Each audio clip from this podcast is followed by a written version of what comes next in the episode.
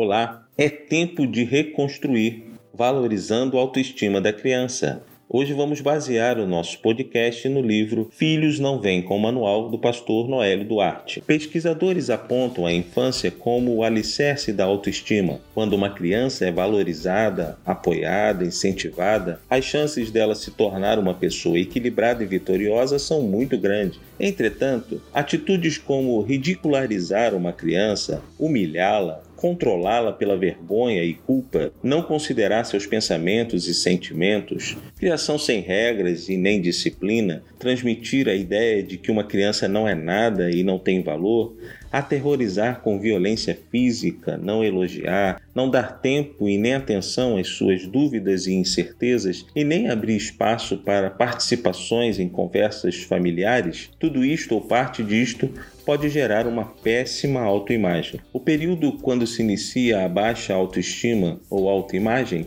não se sabe, mas desde que um bebê nasce e recebe toques e atenções, ele se sente valorizado e seu futuro dependerá de atenção, valorização, cuidado e estímulos. Pessoas que possuem uma autoimagem positiva e sólida são aquelas que foram beneficiadas pelo amor incondicional. Pais não podem e não devem dosar o afeto com base em critérios como bom desempenho escolar, habilidade para comer e não se sujar, fazer sempre da criança um robô bonzinho. É preciso lembrar também que humilhações e castigos sem critérios e com violência geram insegurança, vergonha e culpa. Portanto, a autoestima se aprende em casa. E para implantar e adquirir uma autoestima positiva, sugerimos alguns passos. Primeiro, ouvir os filhos com isenção e atenção concentrada, não minimizar as inquietações e sofrimentos, ajudar a criança a raciocinar e chegar às suas próprias conclusões, ajudar a criança e procurar não fazer o que cabe a ela, lidar mais com elogios do que com punições. Muitos projetos de missões estaduais têm trabalhado essa autoimagem,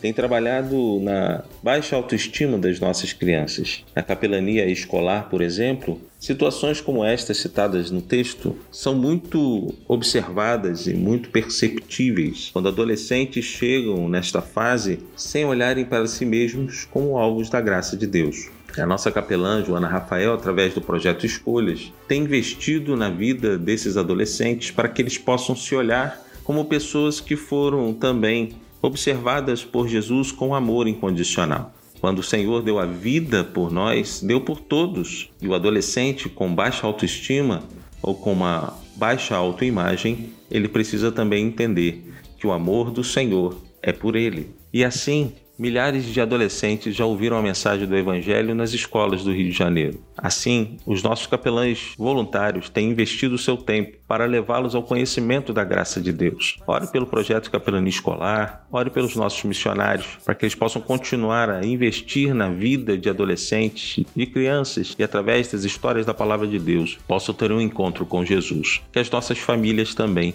possam ter os seus pais investindo tempo no crescimento saudável de seus filhos. Vamos orar por esse relacionamento e que para isso o Senhor nos abençoe. Fique na paz do Senhor.